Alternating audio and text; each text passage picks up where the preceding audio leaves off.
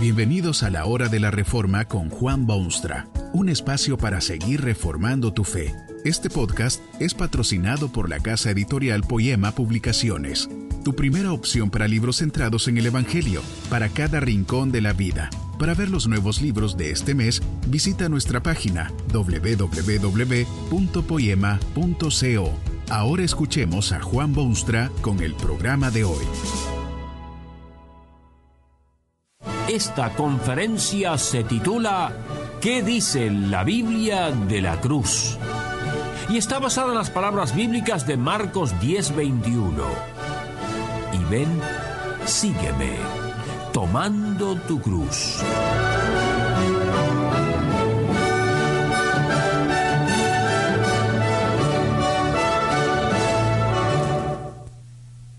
Cada uno lleva su cruz.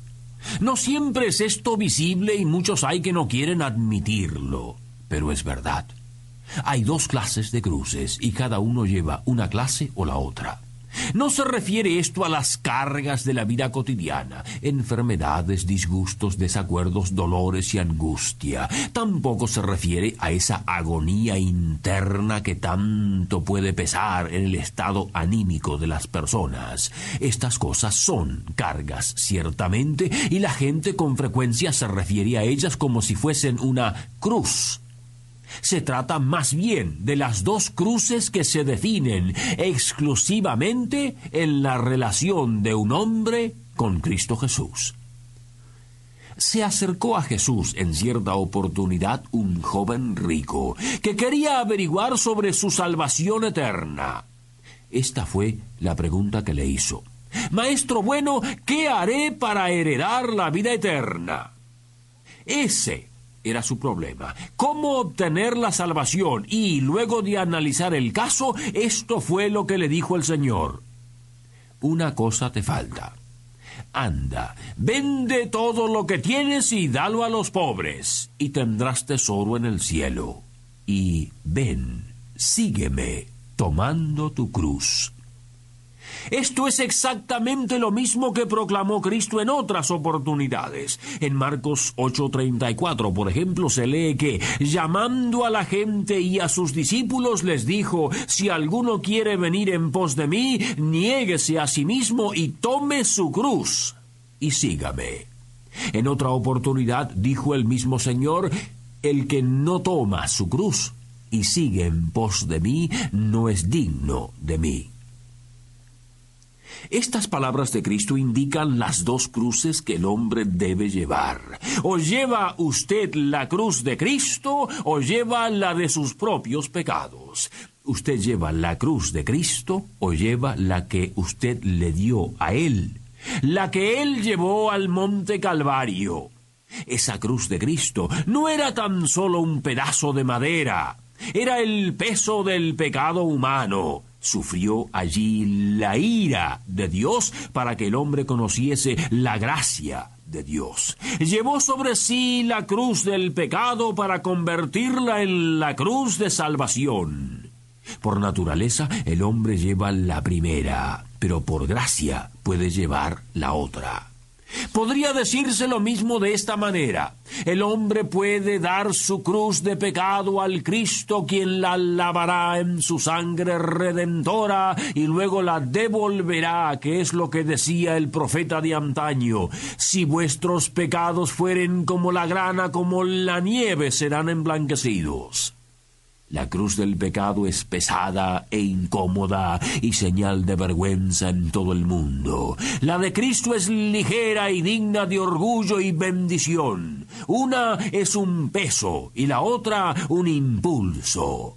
El hombre se llega al Calvario con corazón destrozado a dejar allí su carga y regresa con la cruz de salvación y el corazón alegre. La cuestión es esta. ¿Qué cruz es la que usted lleva sobre sus hombros? ¿Es una o la otra? Inescapablemente. Cuando el joven rico se acercó al Cristo con su pregunta, se vio ante esa misma alternativa. Jesús le dijo que abandonara su pecado y tomase su cruz. En el caso particular de este joven, esa cruz era su amor al dinero. Puede ser cualquier otra cosa en el caso de cada uno, pero lo cierto es que el hombre tiene que abandonar su cruz de pecado antes de tomar la cruz de salvación. No puede usted llevar ambas, una o la otra. El joven rico comprendió aquella verdad, pero lamentablemente no se atrevió a tomar su decisión. Quería ambas cruces, lo cual es imposible. No tiene sentido eso de querer el pecado y la salvación al mismo tiempo.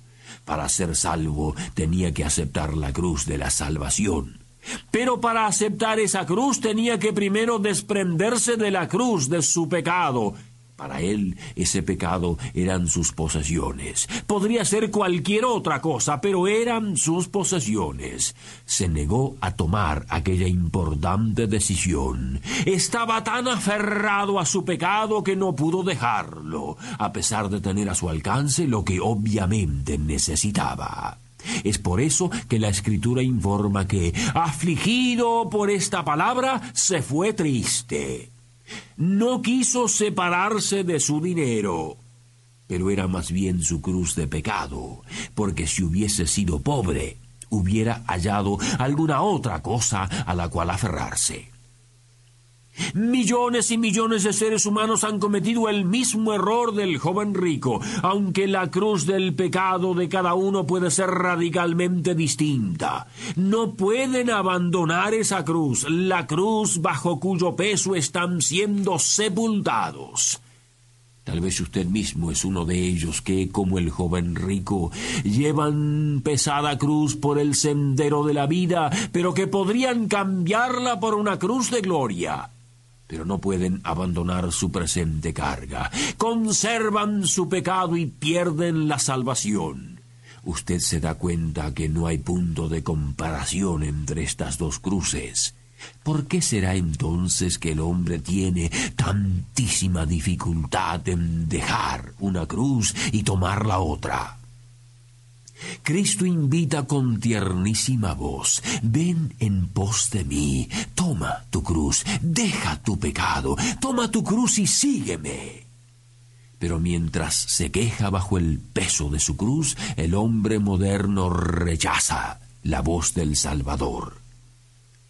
¿Se encuentra usted en esa situación? ¿Cómo explica semejante conducta? ¿Por qué vivir su vida bajo el peso atormentador de su pecado cuando es posible ser libre de ello? Deténgase usted un momento y medite. Tiene usted dos cruces, radicalmente opuestas la una a la otra, incompatibles. Una condena su alma y la otra la salva. ¿Cuál de las dos prefiere? Tómese su tiempo, porque esto es de suprema importancia. No escoja usted erróneamente, aunque la mayoría lo haga. Diríjase al Salvador y dígale, He aquí mi pecado, dame tu salvación, toma mi cruz y dame la tuya. Tal vez siente usted temor de lo que tal paso significa, puesto que es al fin de cuentas una cruz tiene razón, porque si deja usted su cruz y toma la de Cristo, se identifica usted con ese Cristo y todo lo que Él demanda y enseña. El precio de tal identificación podría ser elevadísimo. Jesucristo advirtió a sus discípulos claramente de estas cosas, y la historia misma está llena de aquellos que tuvieron que sufrir física y espiritualmente por su fe cristiana. Acuérdese de quienes fueron quemados por su convicción, o de aquellos que fueron devorados por las fauces de los leones en los circos de Roma, y de formas más sutiles que hoy mismo persiguen a quienes viven según los preceptos del Cristo.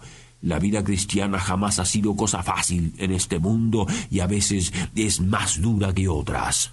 Es sumamente difícil serle fiel a Jesucristo hoy en día en muchísimas esferas de actividad humana, como en relaciones laborales, en las grandes industrias, en la actividad política, en el matrimonio, en las doctrinas del Evangelio, es efectivamente una cruz. Y nadie ha dicho que sería fácil. Pero acuérdese usted también que lo mismo puede decirse de su cruz de pecado. Es también una cruz. La alternativa es entre dos cruces y no entre una cruz y una fiesta. El sufrimiento es parte de ambas cruces, aunque a usted no le parezca así. Recuerde que hay sufrimiento que es para muerte eterno la paga del pecado. Y recuerde que hay sufrimiento que es para vida, vida eterna, el don de Dios en Cristo Jesús. Uno es castigo y el otro redención. Uno hace del hombre víctima de su pecado y otro lo hace triunfar sobre el pecado. Uno debe usted llevarlo solo y inexorablemente lo lleva a la perdición. El otro lo lleva a usted con Cristo y conduce inexorablemente al cielo. En ambos casos se sufre. Pero cuánto mejor es hallarse en esa corriente humana que está sufriendo porque viaja con destino de gloria en vez de aquella que va destinada a la perdición. Es por eso que, al comparar estas dos alternativas, Cristo dijo, Mi yugo es fácil y ligera mi carga. Es también por esta razón que el joven rico se fue triste. Es que había comparado las cruces y prefirió la más pesada. Es sumamente difícil a veces llevar la cruz de Cristo, pero ha dicho el Salvador a quienes la llevan, bienaventurados los que padecen persecución por causa de la justicia, y bienaventurados sois cuando por mi causa os vituperen. El yugo se hace ligerísimo y la carga fácil cuando uno se acuerda de los sufrimientos que el Cristo sufrió para hacer la salvación posible. La vida cristiana jamás ha sido un lecho de rosas si es genuinamente cristiana. Tal vez esto es parte del problema moderno. Hay mucho cristianismo que es fácil, cómodo, sin sacrificio y sin cruz. Y por eso la cruz de Cristo no tiene impacto como lo ha tenido en otras épocas de la historia. Lo que se necesita es un seguidor de Cristo que afirme con el apóstol Pablo con Cristo estoy juntamente crucificado, y ya no vivo yo, mas vive Cristo en mí.